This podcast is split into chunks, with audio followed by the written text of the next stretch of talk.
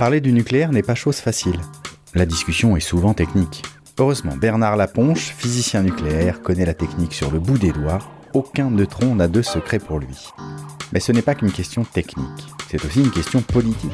En France, nous sommes 66% à vivre à moins de 75 km d'un réacteur nucléaire. Il est grand temps que la population soit actrice des choix énergétiques. Et enfin, le nucléaire est un sujet éthique. Quelle est la responsabilité que nous portons en faisant des choix techniques aujourd'hui qui impactent les générations futures Technique, politique, éthique, voilà les trois regards que Bernard Laponche peut porter sur le nucléaire. Ce podcast s'appelle Un déjeuner chez Bernard et c'est parti.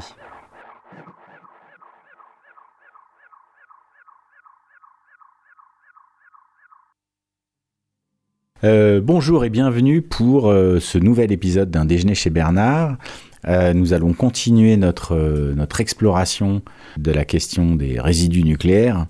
après avoir beaucoup parlé de l'AG, on va s'intéresser maintenant à CIGEO.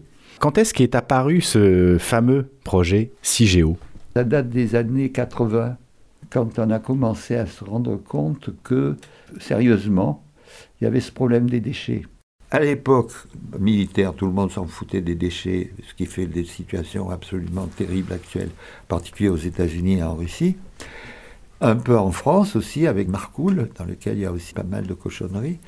Et puis après, on a dit, bah, écoutez, il n'y a pas de problème. Et ça, c'est le haut commissaire euh, Francis Perrin, qui était un savant respecté, respectable, qui a dit les déchets, il n'y a pas de problème, on les met dans les fosses marines. On a mis des déchets dans les fosses marines profondes dans le golfe de Gascogne, en particulier les Anglais et les Français. Bon, ils y sont toujours. oui, ça, personne n'est allé les chercher. Il y a quand même des gens, et en particulier Greenpeace a fait des actions extrêmement démonstratives pour, pour lutter contre ça. Et puis il y a des gens qui ont dit que finalement l'eau de mer euh, pouvait attaquer les déchets et que c'était pas terrible. Donc il y a un traité international d'interdiction d'immersion des déchets radioactifs, heureusement. Mais on en a mis pendant une période.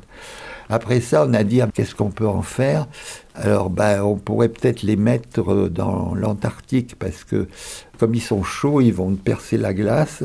Et bon, ben, ça va durer des centaines d'années, donc ça prendra du temps. Et pendant ce temps, ça décroît, donc euh, ça, on devrait gagner. A même quelqu'un qui a fait remarquer qu'en dessous de la glace, il y avait un continent. Et que si on arrivait à la roche, ben, les produits radioactifs, ils iraient facilement très vite dans la mer. Donc on a abandonné l'idée de l'Antarctique. On n'a rien fait, hein, on n'a pas fait le truc. Après a commencé l'idée que, toujours l'idée c'était de dire vraiment on peut, peut rien faire avec ce truc-là, c'est foutu. En gros, il faut s'en débarrasser.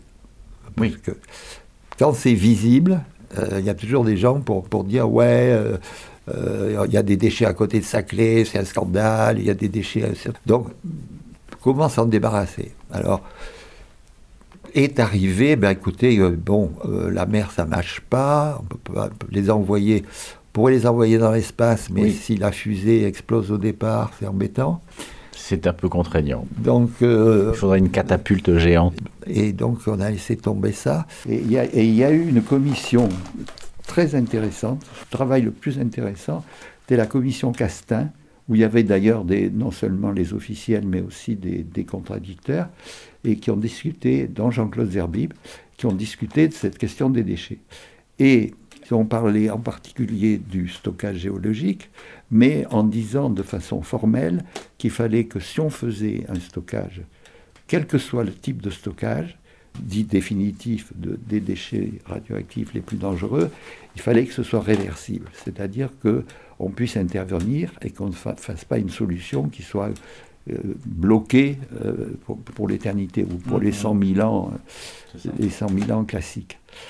À partir de là, il y a eu des tentatives de solutions de ce type, et, en particulier une tentative qui était considérée comme la, découverte et qui devait être la solution que tout le monde allait, allait prendre, qui était de, de, prendre les anciennes mines de sel, puisque quand, puisqu'il y avait du sel, ça veut dire qu'il n'y avait pas d'eau, et, donc, il y avait des cavités, des mines de sel ou, de phosphate, qui, étaient libres. Et donc, en particulier en Allemagne, à As, A2SE, euh, il y a eu donc un, projet d'enfouissement euh, géologique de, déchets. Et très bien, et tout le monde disait, ben voilà, euh, ça, marche très bien. Il se trouve que ça a marché quelques années, et qu'au bout d'un certain temps, mais pas, très longtemps, on s'est aperçu qu'en fait, le fait d'avoir creusé cette cavité eh ben, avait ébranlé les couches géologiques à cet endroit-là, et qu'il y, avait des, il y avait finalement de l'eau qui, qui, qui, arrivait. Et, et, donc le, stockage a été en partie donc, inondé. Et d'une part, ils ont arrêté d'en mettre, et d'autre part, ils se sont aperçus que ça posait un, danger terrible par rapport aux nappes phréatiques et tout ça. C'est-à-dire que la radioactivité commençait à être prise par l'eau. Et, donc, il y a eu il y a toute une, une, discussion en Allemagne de savoir si ils ont pris finalement la, décision de, c'est encore en suspens, mais de, récupérer les déchets, ce qui, ce qui, va coûter une fortune et des milliards. Et il y a eu aussi des projets aux États-Unis. Il y a eu un projet très longtemps étudié à Yucca Mountain, dans les, dans les Rocheuses, qui était euh, aussi d'enfouissement, et que ça a duré des années, ça a pris un fric euh, extraordinaire, et finalement, ça a été abandonné euh, du temps d'Obama par le fait qu'il y a un certain nombre de géologues qui ont dit que du point de vue géologique, ce n'était pas terrible. Et donc ce, projet, ce projet américain a été abandonné. Et par contre, il y a eu un, stockage du même type qui s'appelle WIP, euh, W-I-2-P, pour des déchets militaires. Pareil, la même idée, on fait un trou, on met les déchets. Et, on referme le trou. Et c'est formidable. Là, non, là, il, là, il restait ouvert puisqu'il continuait à en mettre. Et puis, il se trouve qu'il y a un colis de déchets qui, dans lequel il y avait un produit inflammable qui, avait été mis euh, par, erreur. Et à ce moment-là, il y a eu un incendie en sous-sol, et, donc euh, tout, a été, tout a été arrêté. Et là aussi, ils ont pour des années de récupérer ou pas récupérer. Enfin, c'est plutôt une expérience négative. il y a eu en parallèle euh, un stockage non pas de déchets radioactifs, mais de déchets chimiques euh, en Alsace, dans une mine de, je crois que c'était potasse là, c'est pas du sel, euh, qui s'appelle Stockamine. Alors ça c'est très intéressant parce que ça devait être dans les années 90 euh, ou, 2000. enfin c'est très antérieur, c'est vers ces époques-là. Et on a, on a les vidéos du, du, de l'ingénieur des mines de service, qui après, Pierre-Franck Chevet, qui après est devenu d'ailleurs le président de l'autorité de sûreté nucléaire, qui expliquait dans la vidéo que ce stockage, bien sûr, était euh, extraordinaire, mais que de toute façon, il y avait engagement que ce stockage soit réversible et qu'au bout de 30 ans, on allait retirer les déchets, et c'était donc un stockage provisoire. Alors, euh, en fait, on a donc mis les déchets chimiques. Et puis, pareil, on s'est aperçu que finalement, il y avait de l'eau. Et donc, euh, l'enfouissement a été arrêté. Et il y, a toute une discussion actuelle qui, dure encore de, savoir est-ce qu'on retire les déchets, ce que demandent les, les, gens qui sont intéressés par la protection de l'environnement en disant ben, sinon, si on les laisse, ben, ça va finir par eh débouliner dans la nappe phréatique, qui est, qui est, je crois, la plus importante d'Europe quand même. Hein. Et, et, le gouvernement, dans sa grande sagesse, du temps de. C'était du temps de Hollande, je pense, a décidé de ne pas intervenir parce que ça serait trop cher. Ah, et donc, euh, la bagarre continue. Il y a toujours les exigences de, de récupérer les déchets à cause du problème de la nappe phréatique. Mais pour le moment, c'est en stand-by. Donc, ce qu'on peut dire, c'est que les expériences d'enfouissement géologique jusqu'à maintenant n'ont pas, été, ont, pas été très favorables. Non. heureusement, heureusement, la nouvelle solution Alors, est arrivée. Heureusement, heureusement, tenant compte de, toutes ces difficultés, s'appelle le retour d'expérience. Tout à fait. retour d'expérience qui est très utilisé dans le nucléaire, qui t'explique qu'à chaque accident, on apprend beaucoup. Et, que donc l'étape suivante, ce sera beaucoup mieux. Et oui. Il se trouve que l'étape suivante, il y a un autre problème qui arrive, ce qui permet d'améliorer le retour d'expérience, et que cette fois-ci, ça va marcher. D'où le projet CIGEO, qui est donc lancé dans les années 90, avec différentes étapes. La première étape étant le, choix, le choix d'un site. Eh oui. Sachant qu'il y avait deux possibilités, il y a toujours d'ailleurs deux possibilités sur le, choix des, sur le choix de la couche géologique, soit le granit, soit l'argile, en gros. Quoi. Alors, euh, donc il y a eu une prospection de, des lieux qui étaient euh, ou des régions, des endroits où c'était favorable. Donc il y en a eu, il y en a eu sur le sur le, granit, et, euh, il y en a eu, et puis euh, on s'est aperçu que les gens ils n'étaient pas très contents et que ça n'a ah pas marché. Ça n'a pas marché et donc euh, il y a eu du temps de rocard. On a dit bon, pour le moment on arrête les frais on va réfléchir profondément. et encore plus profondément, oui.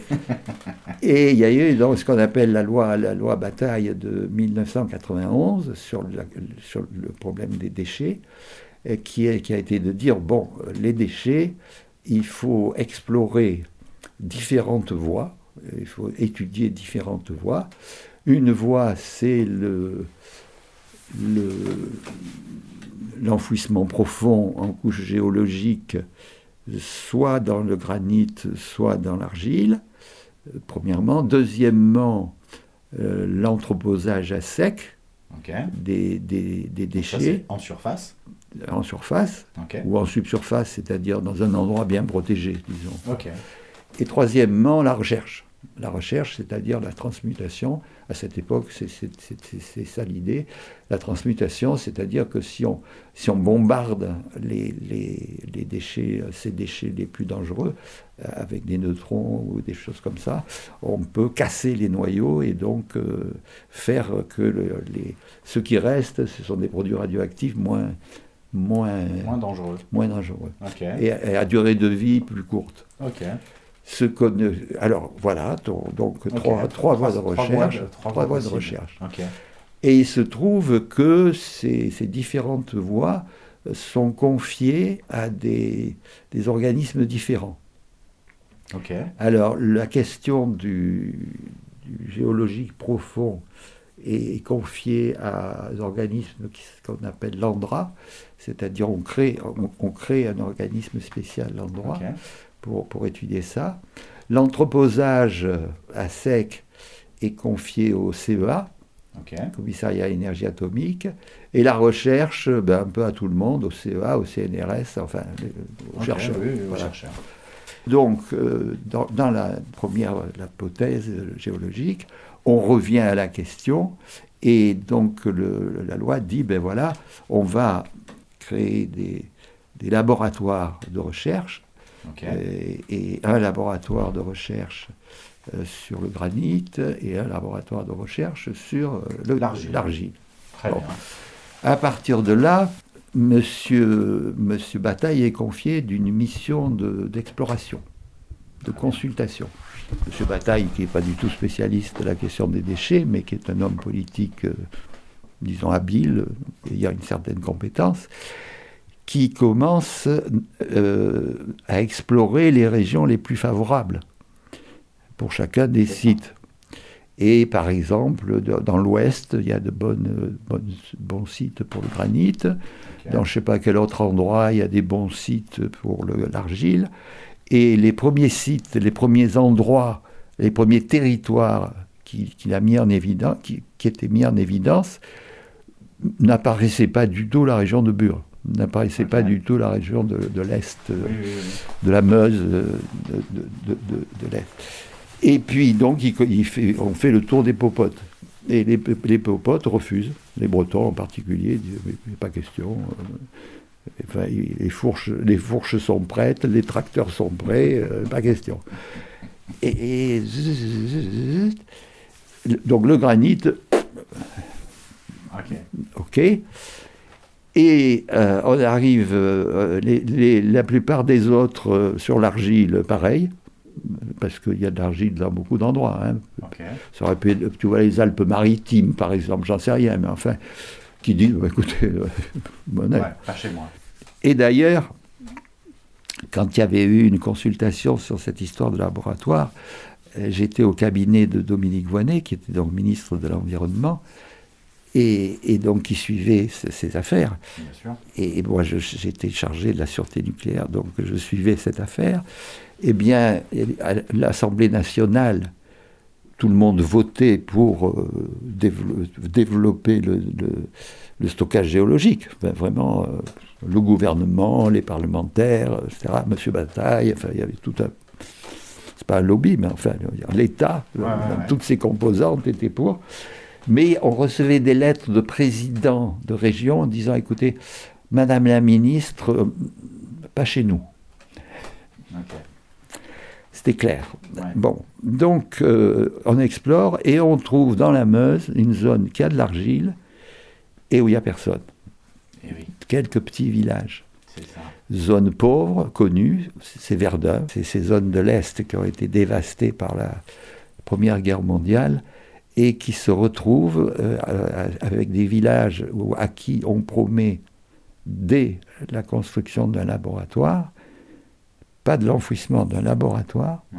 où il n'y avait donc pas de matière radioactive, donc il n'y avait aucune raison de financer quoi que ce soit, parce que ce n'était pas dangereux du tout, et on arrose, on arrose, on arrose, on met du fric.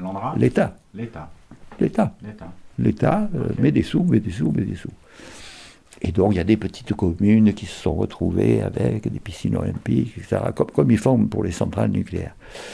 Mais là, un laboratoire, ça s'était jamais vu, de considérer qu'un laboratoire était représentait un risque tel pour les populations qu'il fallait compenser, compenser par, euh, de l'argent. Et donc finalement, euh, il y a il y a une décision qui est prise euh, de dire, ben voilà, on va construire un laboratoire à Bure, mais c'est un laboratoire, euh, on- on- ça ne sera pas un lieu de stockage, c'est un laboratoire pour étudier euh, la- qu'est-ce qu'on peut faire. Donc ça, c'est un laboratoire pour étudier euh, les structures euh, géologiques, voir comment réagit l'argile, enfin... Bon, voilà, on étudie, on D'accord, étudie le stockage, le stockage géologique dans l'argile.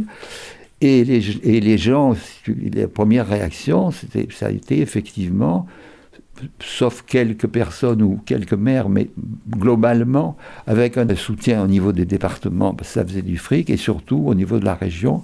Donc le président était euh, Longuet, qui est un personnel politique euh, éternel, et, et qui s'est battu pour ce projet, et qui s'est battu pour avoir du fric, et qui a donc arrosé.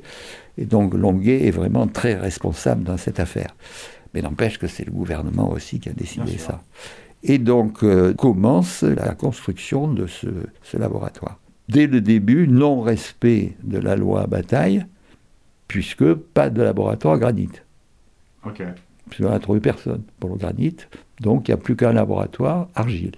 Bon. OK Alors on verra la suite, mais pour le deuxième, l'entreposage à sec, Ouais.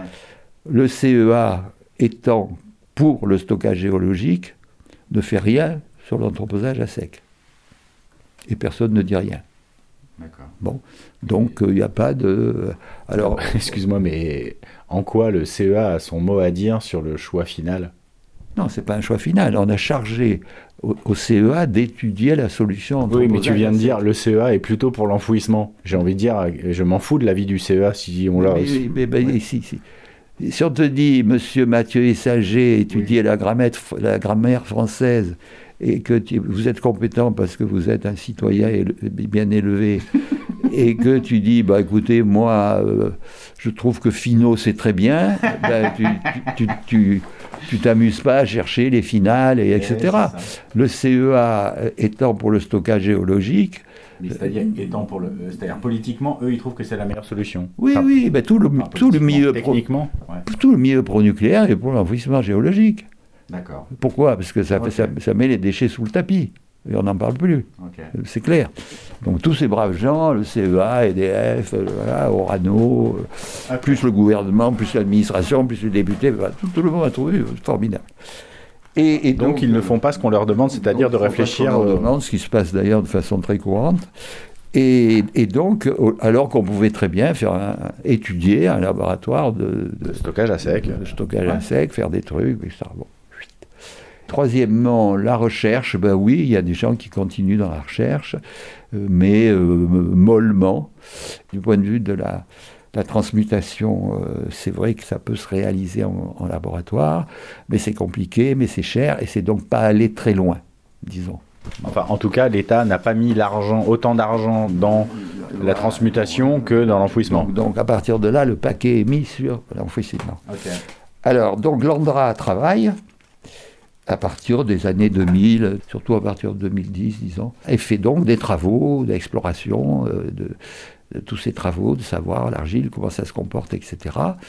Et petit à petit, au niveau des lois, des discussions, etc., de plus en plus, l'entonnoir se, referme euh, et on arrive au fait que ben, la solution, dite de solution de référence, c'est le stockage géologique profond en argile.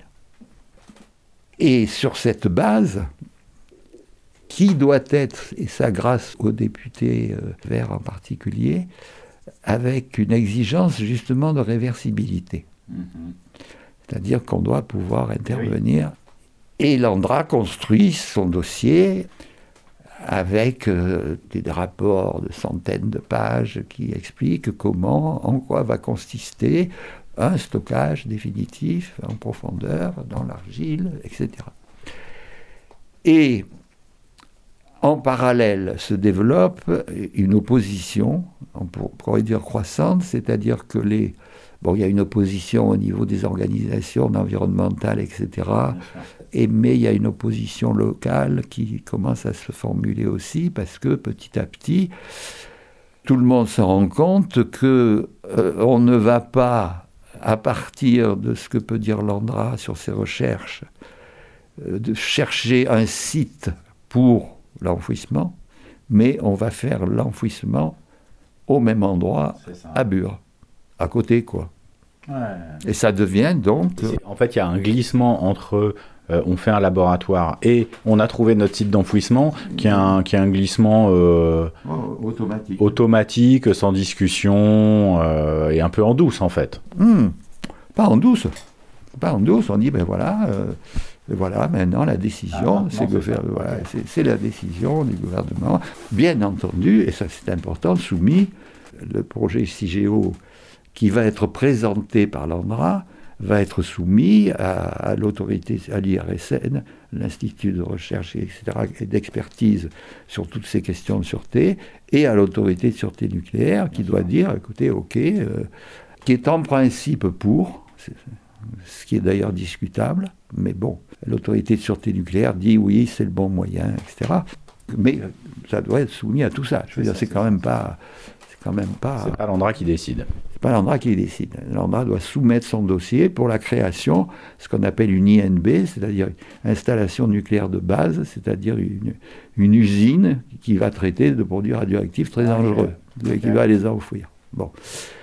Et alors sur le plan politique, euh, bah, ça suit, c'est-à-dire euh, l'État soutient ce projet, les différents ministres qui se succèdent euh, curieusement changent d'avis en particulier Nicolas Hulot, qui avait été quand même, en tant qu'écologiste, farouchement opposé au projet CIGEO, et qui conclut par cette formule remarquable, il n'y a pas de solution satisfaisante, mais CIGEO est la moins mauvaise.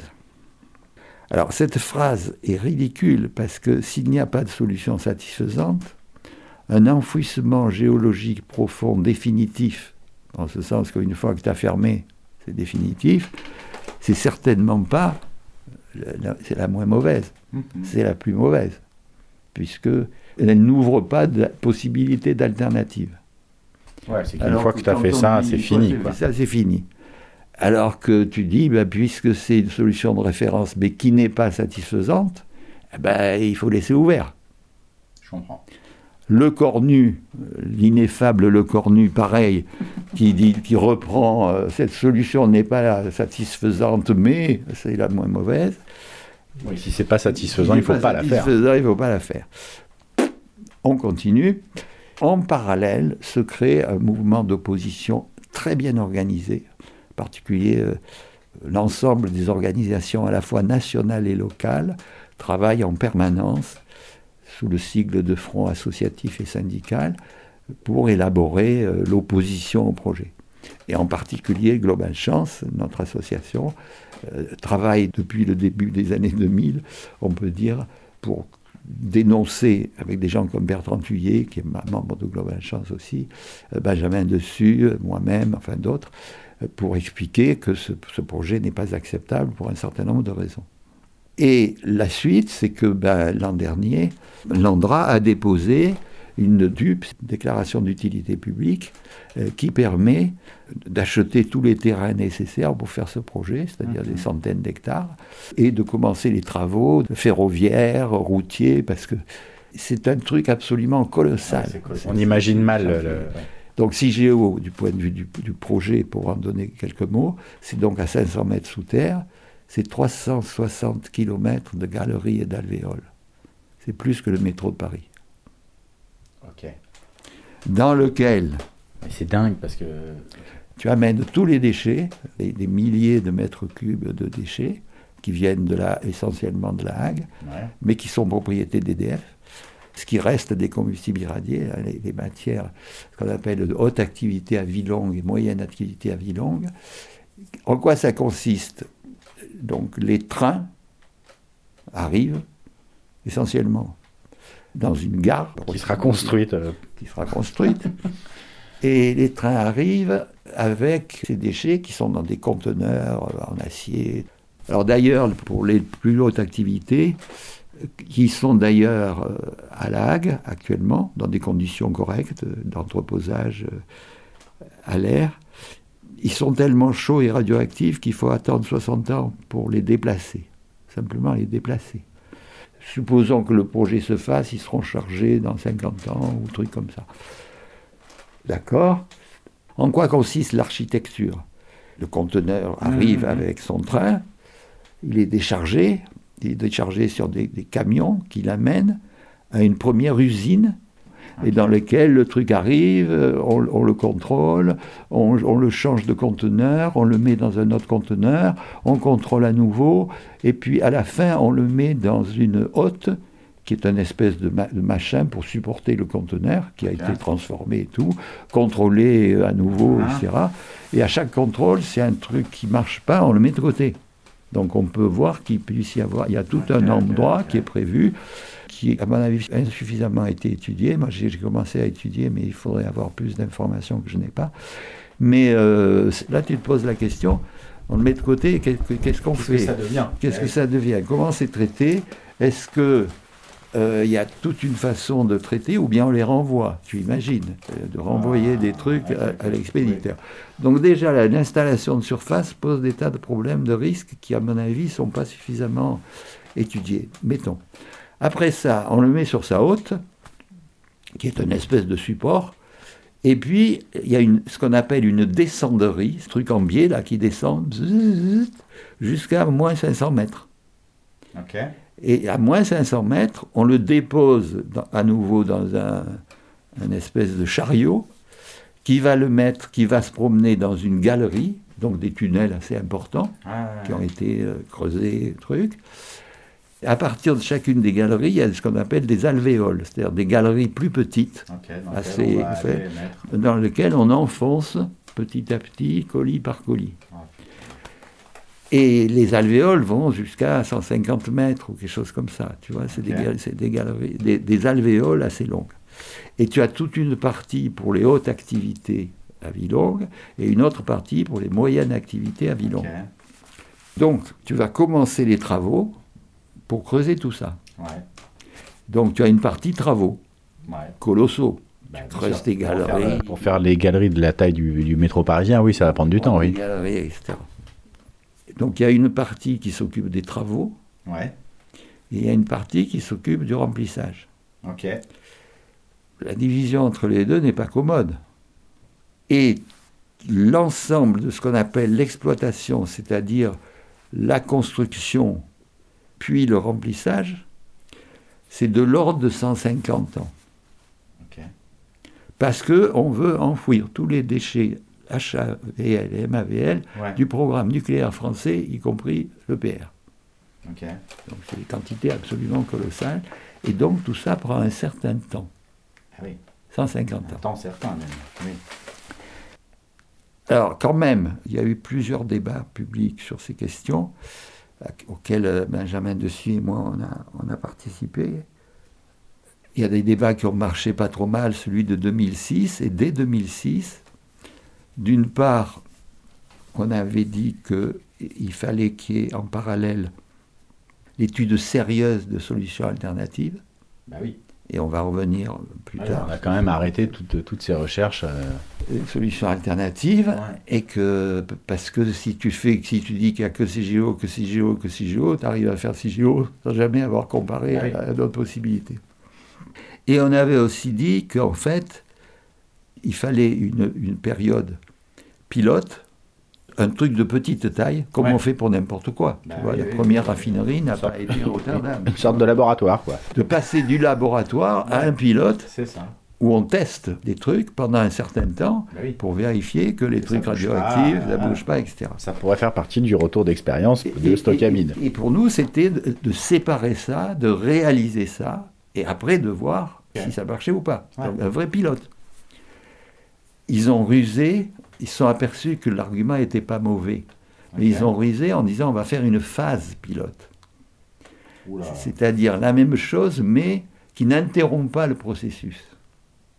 Tu vois, nous on disait on fait une phase pilote, donc euh, on n'a pas besoin de 3000 hectares, etc. Hein, on fait une phase pilote, c'est-à-dire une galerie, euh, quatre alvéoles, etc. On teste tout ça, et après, on discute, enfin, on voit si là, regarde. et après, on regarde. Et à ce moment-là, ben, l'autorité de sûreté nucléaire dit OK, et le Parlement décide. C'est devenu, c'est une phase pilote, mais on n'interrompt pas les travaux. Cette phase pilote va tester les trucs. on ne sait pas très bien jusqu'à quand. On va quand même commencer le stockage. Et à un moment donné, qui n'est pas défini, le Parlement décidera ou non de faire CIGEO. Mais tu penses bien que si on a fait tous les travaux, bah tous les trucs. On a déjà dépensé tous les ronds. Euh, le, Parlement euh, sera légèrement influencé par la Donc il y a encore une bataille là-dessus. C'est organisé entre les organisations nationales, les organisations locales, etc., une opposition bien construite avec des éléments d'expertise, des éléments juridiques, des éléments, etc., qui est, assez forte et qui, tient bien. pour moi, c'est un modèle. C'est vraiment une lutte qui a été remarquable, qui a été mais écrasée par les ah, la puissance publique. Par la puissance publique, écrasée. Avec des gens, une, personne mise en prison, des gens surveillés. Euh, on a pris même un avocat, on lui a pris son ordinateur, on a pris tous ses papiers. Euh, les militants, pareil, surveillés, écoutés mais ils sont encore condamnés. Hein. Il y en a qui mhm. sont encore condamnés, qui doivent faire attention, pas se faire remarquer dans des manifs. Enfin, il y a une pression policière inadmissible sur le projet CIGEO. Parce qu'ils ont compris qu'il fallait surtout étouffer euh, toute contestation. Donc, dès que quelqu'un. Et surtout, c'est pas des. Moi, je les connais tous, c'est pas des. C'est même pas des casseurs, tu vois. Donc, ce côté-là est scandaleux. La façon dont sont traités les opposants, c'est une honte mais l'opposition est bien organisée, costaud, et a vraiment des arguments, mais très travaillés, très précis, et, des actions juridiques. C'est très intéressant comme lutte, CIGEO, très intéressant. Pour revenir au côté, donc, dépôt de la utilité publique, pour le moment, elle n'est pas encore sortie, la DUP. Bon, parce qu'elle doit passer en Conseil d'État, enfin, je ne sais pas, il doit y avoir des contrôles. mais entre la DUP qui va être attaqué. Hein, et, après, tu as toute une période. L'Andra va déposer la DAC, euh, qui est l'autorisation de, construction. Avec un énorme, avec un dossier absolument colossal, sachant que son dossier a été quand même critiqué d'une part par les, opposants, dont, nous, et avec beaucoup d'arguments aussi, des, articles qui, sont sur le site de Global La littérature est grande. La littérature est grande, et aussi très critiqué par l'autorité environnementale. Oui qui a screené le, projet et qui a dit oulala, oulala, oulala, il y, a, il y a quand même plein de trous dans la raquette. Et donc le, projet est quand même pas terrible. Oui.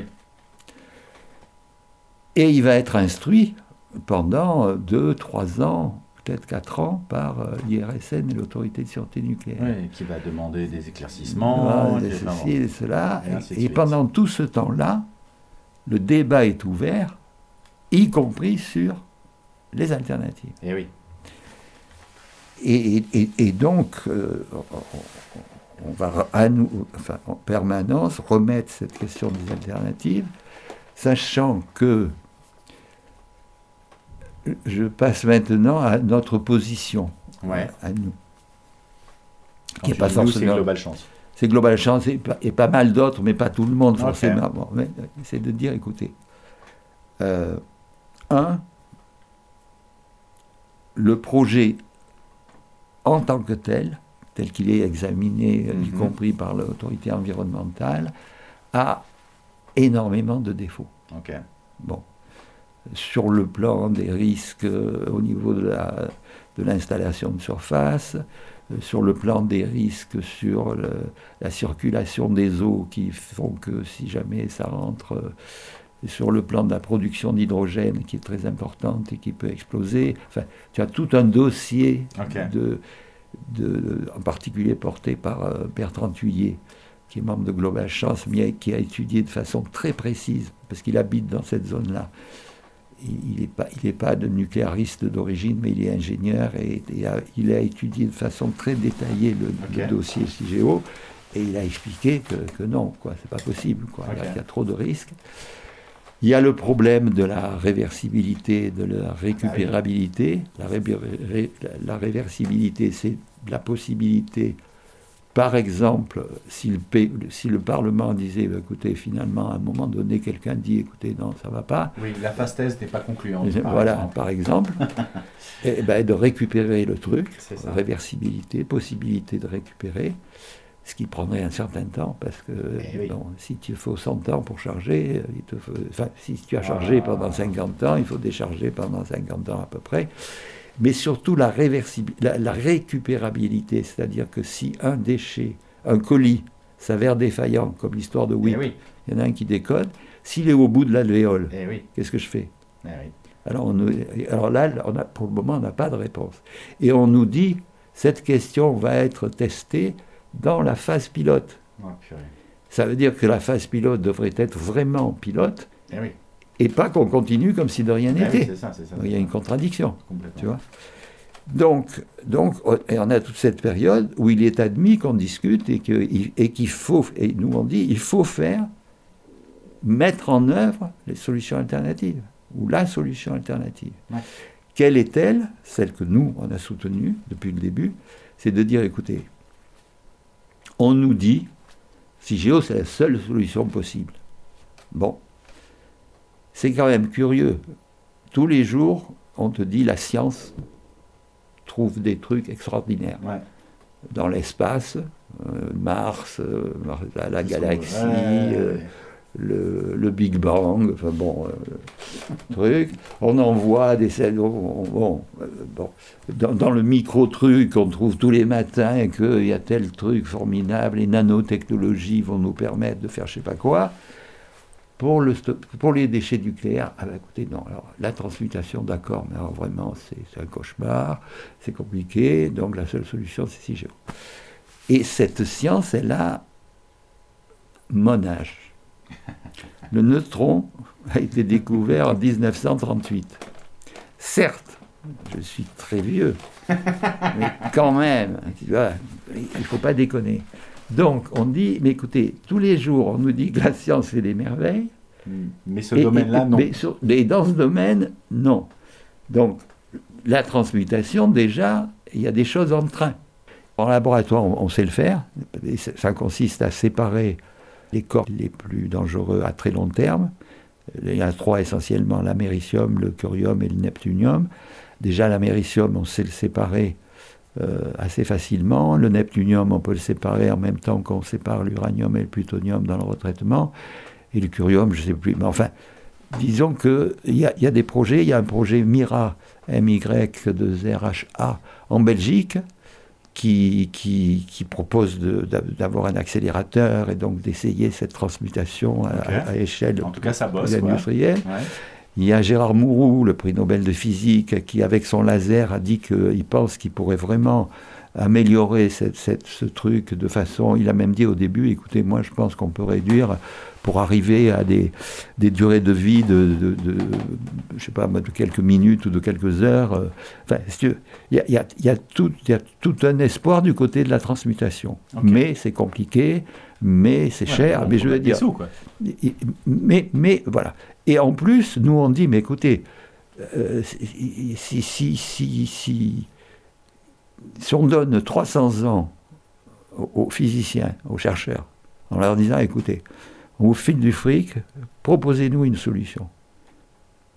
Et alors, Bernard, laquelle? Je dis, ben, si je savais laquelle, j'aurais le prix Nobel. Eh Mais si je donne à ces braves gens, où il y a quand même des gens brillants, je veux dire, les, mecs, les mecs qui ont fait le projet Manhattan, tu vois, les Oppenheimer, Einstein et tout ça, et toute la clique. toute la clique, tu te dis, bon, ces gens-là, on leur dit, écoutez, il y a un problème qui est mondial, tu vois, c'est pas la France, qui est mondial, des déchets radioactifs, euh, ben, travailler.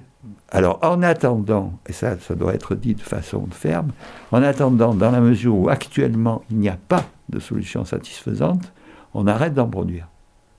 C'est clair. Ah oui, ça, ça serait la base, oui. Bon. Mais on dit, ben d'accord, d'accord, d'accord, d'accord, mais il y en a. Ben, ceux qu'il y a, eh bien, nos physiciens, on les mobilise pendant 300 ans Et on leur dit, écoutez, vous êtes tous les matins, vous trouvez des trucs géniaux, eh ben, trouvez-nous un truc génial sur la question des déchets. Donc en attendant, euh, stockage surface, enfin subsurface. En attendant, en attendant, stockage en surface bunkérisée ou en subsurface, euh, avec des portes blindées, des surveillances, des contrôles. Alors pourquoi 300 ans? Parce qu'on a dit, pourquoi 300 ans? C'est vrai, ça. Pourquoi 300 ans, Bernard? Parce que, alors, l'Andra, qu'est-ce que qui, là-dessus est d'une malhonnêteté incroyable, elle dit, elle parle des solutions alternatives. Et il dit, écoutez, il faut comparer CIGEO au, à l'anthroposage à sec éternel. C'est-à-dire, tu vois, j'anthropose à sec et puis après je recommence et je recommence.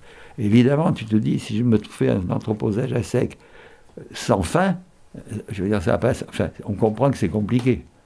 Tandis que nous, on dit 300 ans, pourquoi? Parce que pendant 300 ans, on est obligé de contrôler et de, vérifier et de contrôler les stockages actuels, les stockages actuels des produits, des produits radioactifs dangereux qui ne sont pas de très haute activité, mais qui sont suffisamment radioactifs pour qu'on surveille. En particulier le stockage de la Manche, qui est près de la Hague, qui est un stockage historique assez ancien, qui est fermé, et on sait qu'il y a du plutonium. Ce qui est, et plutonium, c'est 24 000 ans. Donc, euh, on sait, et même à Soulaine et à Morvilliers, où il y a, où il y a, il y a des déchets de moindre radioactivité, c'est au moins 300 ans. Donc, on a. c'est un standard de l'industrie. C'est un standard. Donc, ou bien, c'est ça qui est contradictoire, les pro-nucléaires, et, qui sont aussi pro-CIGEO, tous, considèrent que le nucléaire va continuer. Ah oui. Ils l'espèrent même. Si le nucléaire continue, il n'y a aucun problème à, contrôler mon stockage à sec. Donc eux devraient dire, pas de problème, nucléaire continue, et on fait l'anthroposage à sec, et on suit les conseils de M. Benjamin dessus, de faire de la recherche pour trouver un problème pour trouver une solution. Pour trouver une solution. Acceptable. Pas du tout. Et, c'est à front renversé. C'est nous qui devrions dire, bah, écoutez, euh, il faut continuer le nucléaire pour surveiller les, pour surveiller les déchets. Donc, donc tout, ça est, comme pour le reste, euh, d'une malhonnêteté à la fois intellectuelle et technique hallucinante. Mhm. C'est-à-dire, alors les dossiers de l'Andra, alors le- le- l'autorité environnementale a fait donc son avis, Ouais. très critique. L'Andra a répondu à l'avis de l'autorité environnementale, de 200 pages ou un truc comme ça. Moi, j'ai fait un rapport sur l'analyse de la réponse de l'Andra. Waouh, t'as du courage. C'est extraordinaire.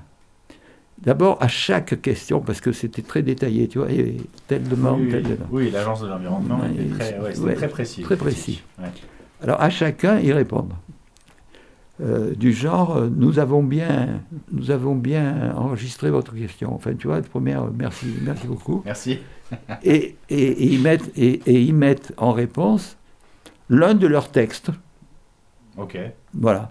Donc tu as 200 pages où tu as, mon- rapport est pas mal pour ça, c'est que tu- tu as, tu as je sais pas combien de pages en réponse, mais qui, viennent d'ailleurs.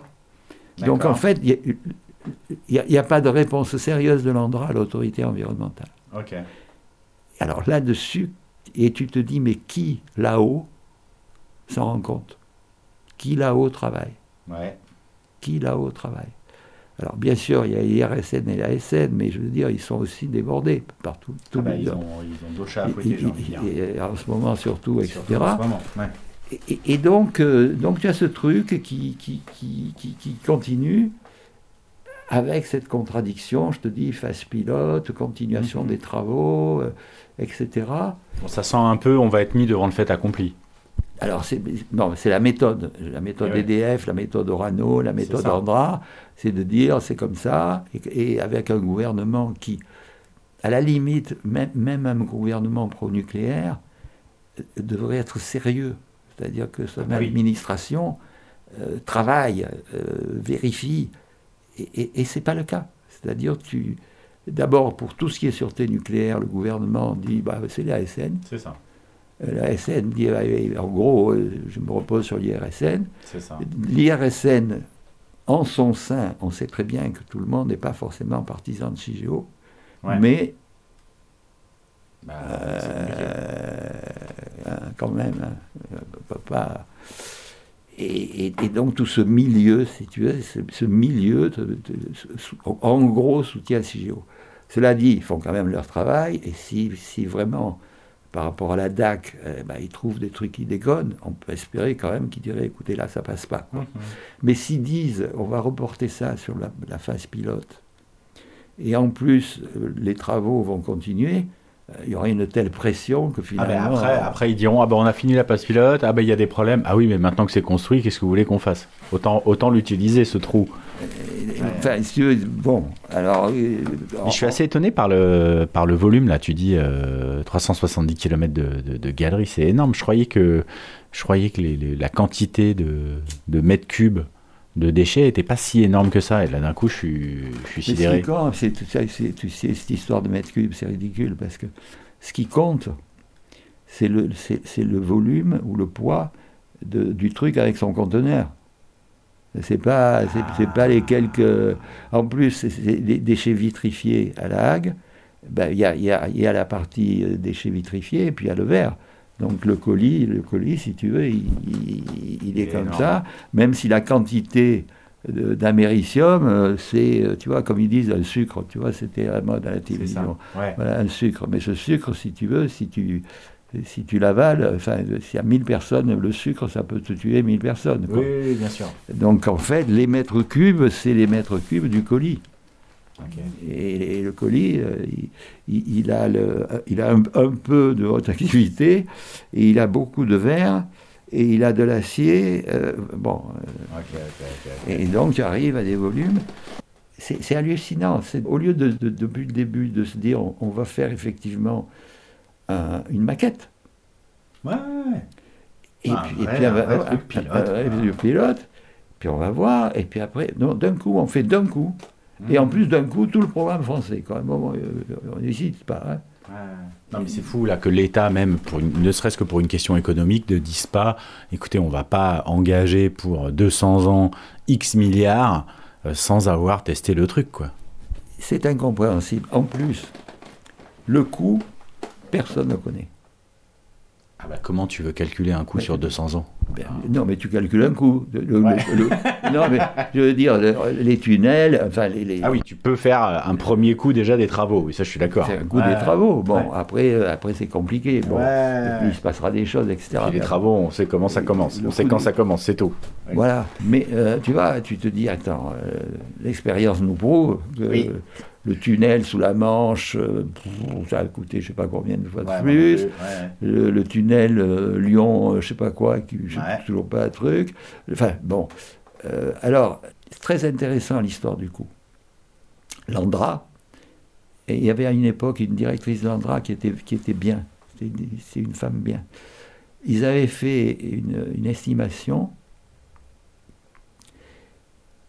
quand tu fais l'estimation du coût et que c'est ton projet, tu multiplies pas par 10. Enfin, tu oui, tu essaies de.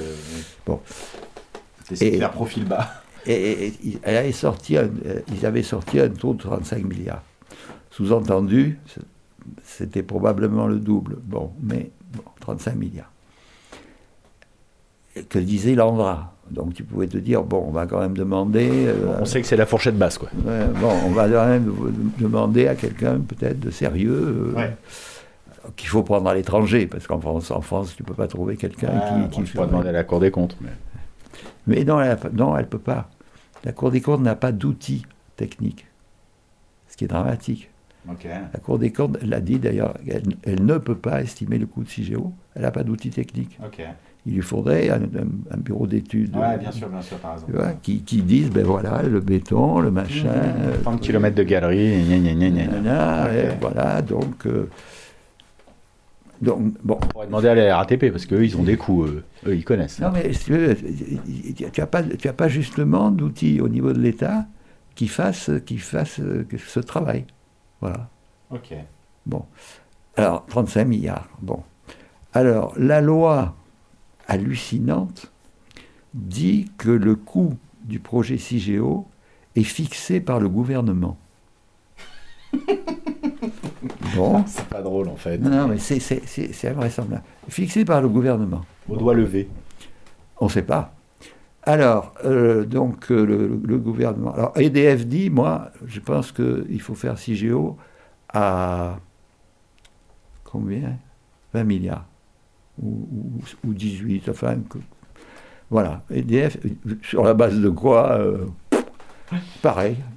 Enfin, ils sont prêts à mettre, ça veut dire je suis prêt à mettre, tu vois. Bon. Ah ah Bon. Mais c'est quand même le gouvernement qui, qui, décide prix. Eh bien, Madame Ségolène Royal, gouvernement, a décidé, ce qui a beaucoup choqué EDF, que c'était 25 milliards.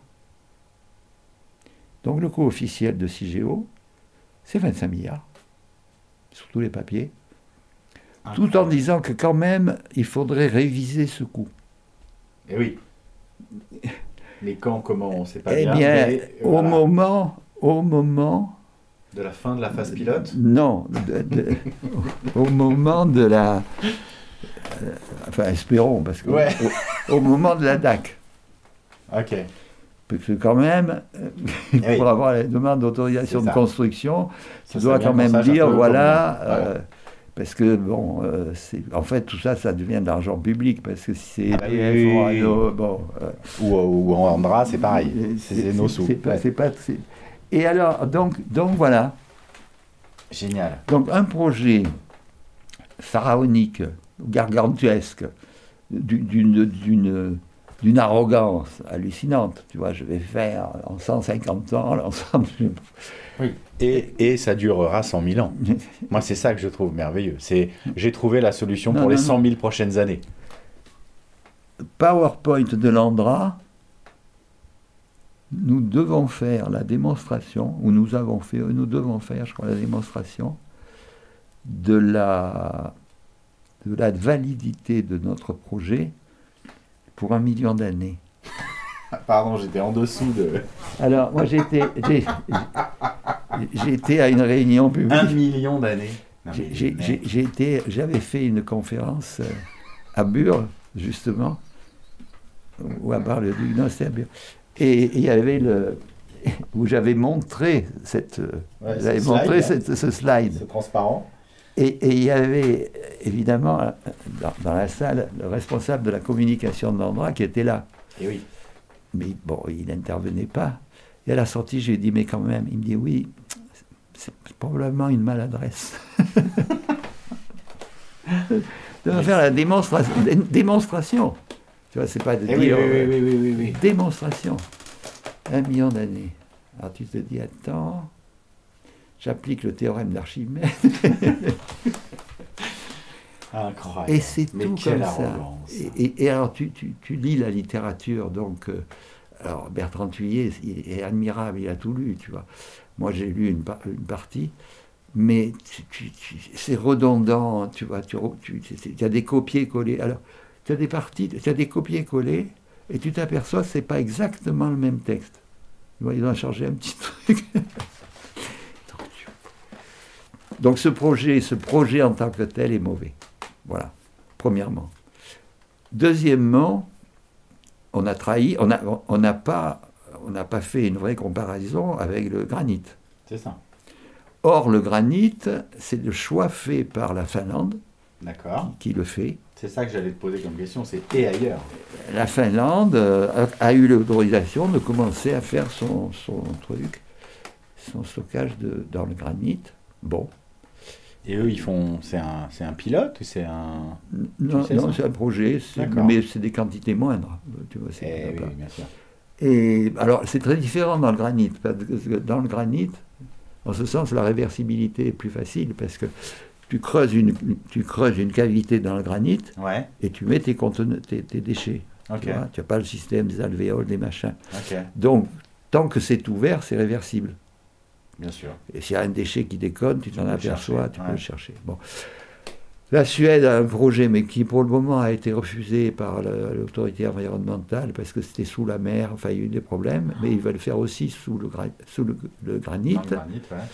Les Américains, leur projet, mais à terme, euh, machin, c'est granit aussi, je crois les Chinois aussi, mais c'est tout début les autres. Les seuls qui sont, vraiment avancés, c'est les Finlandais. Mais donc le granit, euh, bon, alors il y en a qui disent, bah, écoutez, euh, si on veut faire du géologie, quand même, pour cette question de réversibilité essentiellement, c'est mieux le granit. Mais le granit, il y a, y a plus de fissuration possible avec de l'eau. Euh, donc c'est le conteneur qui devient l'enjeu, c'est-à-dire la qualité du conteneur. Et alors que dans, dans l'argile. Je ferai la démonstration que mon container tient un million d'années. Mais c'est ce qu'ils ce essayent de faire en Suède. Alors, le, le conteneur. Et s'ils faisaient un million de containers qui durent un an, est-ce que ça marche? Donc, donc, euh, non, on rigole, mais c'est, si tu veux, c'est, cette, histoire est dramatique. Mais alors, tu as, le problème du conteneur avec les fissurations d'eau, et donc ça, c'est le conteneur. Alors, est-ce que le conteneur en cuivre euh, ça, irait. Donc, grande discussion. Finalement, le mieux, probablement, c'est un conteneur en or, parce que l'or. Pardon. L'or, c'est inattaquable, c'est extraordinaire, l'or. Tu vois, tu trouves, tu trouves des trucs. C'est pas cher. C'est pas cher. Non, c'est ça qui est bien avec l'or. Non, mais il faut pas trop rigoler. Parce que ouais, non, mais c'est horrible. Non, mais j'en rigole pour pas en pleurer. parce que tu, tu, pourras l'enlever, quoi les, rigolades. Mais donc, ah, j'aime bien les rigolades. Donc, donc, tu as, donc, tu as le problème du conteneur. Donc, euh, voilà. Donc, tu te dis, bon, l'argile, peut-être que finalement, euh, c'est pas top. Alors, les autres pays. Euh, bon, donc, ça, c'est cette histoire de, si je choisis le géologique, est-ce que c'est granit ou argile? Et est-ce que le projet Chiléo est bon? Réponse non. Le deuxième niveau de réflexion, dont j'ai parlé quand je parlais des alternatives, c'est de dire, sur le plan éthique, l'enfouissement géologique profond définitif n'est pas acceptable. Parce que ça veut dire qu'en fait, on, ne traite pas les déchets, on les fait disparaître sous le tapis. C'est ça. C'est-à-dire, on les met au fond et on dit, bon, adios. C'est ça. Une fois qu'il. J'avais vu qu'il y avait des discussions sur est-ce qu'il faut euh, marquer extérieurement qu'il y a un site ici, euh, pour les générations futures, puisque peut-être que dans 100 000 ans, si on leur dit qu'il y a quelque chose là-dedans, ils auront envie d'aller chercher et ça sera non, mais la discussion, mais Alors il ne faut pas le mettre, comme ça ils iront pas non, chercher. mais la discussion sur la mémoire, c'est, à mon avis, c'est une blague. En fait, ouais. on, va, on va mettre au fond, euh, remplir. Et on va balayer. Euh, bon, ouais. mais, mais, mais, mais c'est quand même une responsabilité, parce que oui. tu, tu mets des produits dangereux dans la croûte terrestre. Bon. Qui, comme chacun sait, est un peu mobile. Qui est un peu mobile, qui euh, il peut se passer des choses. Alors d'abord, pendant 5, 5, parce que quand je disais ça dure 150 ans, ça peut, vu ce que ça veut dire, ça veut dire que ça peut durer 200 ans. Enfin, avant de fermer, il peut se passer des tas ah bah, de choses qui font que. Donc pendant 200 ans, qu'est-ce qui va se passer ouais, ouais, ouais. C'est quand même un lieu de risque colossal. Complètement. Voilà, tu, tu, as un truc, donc euh, vu ce qui se passe en Ukraine, tu te dis, c'est peut-être pas le moment Où de sera Poutine dans 200 ans? Euh, que tu vois, bon, il y a quand même des, des, des, des inquiétudes sur l'évolution climatique, sur l'évolution internationale, etc. Donc, euh, bon, il y a ça. Et puis, il y a le problème éthique. Donc, je les mets au fond. Euh, S'il se passe quelques, des trucs géologiques qui font que l'eau, finalement, attaque ces déchets, eh ben, je, je, pollue, euh, je pollue euh, tout le bassin parisien, voilà, euh, avec de l'eau, etc. Mais surtout, et pour moi c'est l'argument le plus fort pour moi, si la France fait ça, la France qui est quand même champion dans le domaine du nucléaire, les autres pays, n'importe lequel pays, dira écoutez, moi j'ai des déchets, j'ai pas des déchets nucléaires, mais il n'y a que quelques pays qui ont des déchets nucléaires, j'ai des déchets chimiques, hein, comme stocamine. Ben, je fais comme la France. Hein. Je, fais un, je fais un trou, mais à qualité. Hors norme. Hors norme. Je fais des galeries impeccables, voire des alvéoles. Je mets mes déchets chimiques et nucléaires s'il y en a, et je rebouche. Qui va vérifier la qualité du projet? Personne. C'est une responsabilité d'État. Il n'y a pas un autre État qui va venir en disant oh là là, là, là. même la IEA, tu vois, bon, si c'est des déchets chimiques, personne. L'Agence internationale de l'énergie atomique. Non. Et donc, en 200 ou 300 ans, tu as pollué la croûte terrestre. Alors que justement, on a pollué les océans et on ne sait pas comment s'en sortir. Mm -hmm. On a pollué l'atmosphère mm -hmm. et on a du mal. À... Ouais. Et la croûte terrestre est quand même, d'accord, il y a des gisements pétroliers, etc., mais c'est ouais, assez ouais. localisé. Et puis ça ne fait pas des pollutions euh, mm -hmm. qui se diffusent, ça, ça, fait des marées noires ou ça fait des trucs. Bon, c'est pas, c'est pas formidable. Non, mais surtout si en plus on dit qu'il faut arrêter tout ça, donc. Euh, tandis que là, tu fais, tu fais des trous dont tu, dont tu ne sauras rien. Ah bah oui. Et les eaux vont circuler, et tout d'un coup, dans un pays, on s'apercevra que merde, la rivière euh, Dniepr ou la rivière euh, le, le, le, Niger, ou, ah ben merde, c'est radioactif. Et d'où ça vient? Ah ben oui, vous savez, où c'est chimie. Il y a déjà énormément de pollution. Ben oui, c'est ça. Chimie, ça, un truc. Et ben tu, fais, tu mets ça en plus dans les eaux souterraines. Et voilà. Et pour moi, celui-là, il est définitif. La reproductibilité. Quand tu, fais un, quand tu fais quelque chose, tu comprends que la reproductibilité, ça a un sens. Une autoroute, c'est peut-être bien ou pas bien, mais reproduire une autoroute, euh, bon, c'est pas un risque supérieur à une autoroute faite ailleurs. Quoi. Mm -hmm. Tandis que là, la reproduction de ce modèle d'enfouissement géologique profond définitif, c'est inacceptable. Mm -hmm. Point. Voilà une conclusion. Mes amis de l'Andra, bien le bonjour. C'est vrai qu'on pourrait parler des heures de. Euh... Oui, et puis un peu de conséquences sur les travailleurs. Enfin, il y a énormément de choses à dire. Oui, oui, oui. Euh, le, puis il y a le côté démocratique dont on a parlé, il y a le côté policier qui est scandaleux. Interroger les gens de, de la lutte. De la lutte, ça c'est très important parce que il y, a, il y, a un lien qui est bon entre juste ce qu'on peut dire les experts critiques dont on fait partie, qui ne sont pas spécialement euh, sur les lieux, quoi, et, et, puis les luttes locales. Et, et même les, les il y a des maires qui commencent à, à, à, se rendre compte que ça va être insupportable, tu vois, qui au début étaient pour parce que le fric arrivait pour le laboratoire. Et après tout, un laboratoire, why not? Tu vois, oui, bien sûr, bien sûr, ouais, bien sûr, bien sûr. ouais. Il, faut, il faut réfléchir. Voilà. Mais, mais maintenant, il- commence à y avoir vraiment une vraie inquiétude forte, quoi. Chez ces... Je crois que le maire de Bure, maintenant, est contre, quoi. Et donc, c'est pas mal d'enquêter sur ce côté-là. Qu'est-ce qui se passe? Qu'est-ce qui se passe? Alors, il y a eu des enquêtes, hein, euh, Reporter, euh, Mediapart, mais de faire un, de faire un déjeuner euh, itinérant, ce serait intéressant parce que parce que c'est des gens remarquables. Moi, je travaille avec eux depuis pff, pas mal d'années, mais surtout récemment, en fait, depuis deux ans, deux ans, trois ans, c'est formidable.